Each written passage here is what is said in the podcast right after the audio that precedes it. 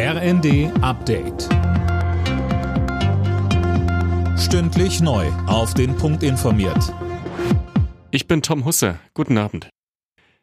In Berlin stehen die Zeichen auf Schwarz-Rot. Die SPD will Koalitionsverhandlungen mit der CDU aufnehmen. Das hat der Landesvorstand am Abend entschieden. Laut Medienberichten bevorzugen auch die Christdemokraten so ein Bündnis. Der Landesverband will sich morgen dazu äußern.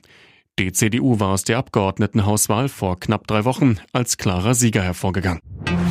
Die Ursache für das schwere Zugunglück in Griechenland ist ein menschlicher Fehler gewesen. Das hat Regierungschef Mitsotakis verkündet. Mindestens 38 Menschen kamen bei dem Unglück ums Leben.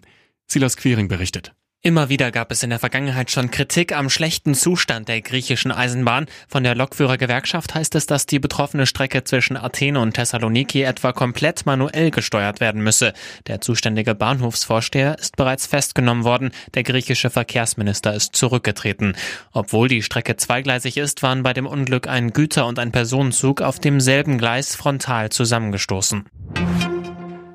Startschuss für die Energiepreisbremsen. Für 80 Prozent des Strom-, Gas- und Fernwärmeverbrauchs gibt es jetzt feste Preisobergrenzen. Wird es teurer, zahlt der Staat. Thomas Engels vom Verbraucherzentrale Bundesverband setzt darauf, dass die Anbieter tatsächlich nur ihre gestiegenen Kosten weitergeben. Man muss natürlich mit schwarzen Schafen rechnen, aber das Bundeskartellamt hat zumindest ein scharfes Schwert in der Hand. Das haben wir als Verbraucherzentralen nicht, weil die Versorger nicht gegenüber uns auch diese, diese Beweispflicht haben, sondern nur gegenüber dem Bundeskartellamt.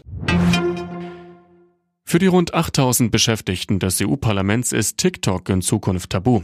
Die App darf auf Dienstgeräten nicht mehr installiert werden. Grund dafür sind massive Datenschutzbedenken. Alle Nachrichten auf rnd.de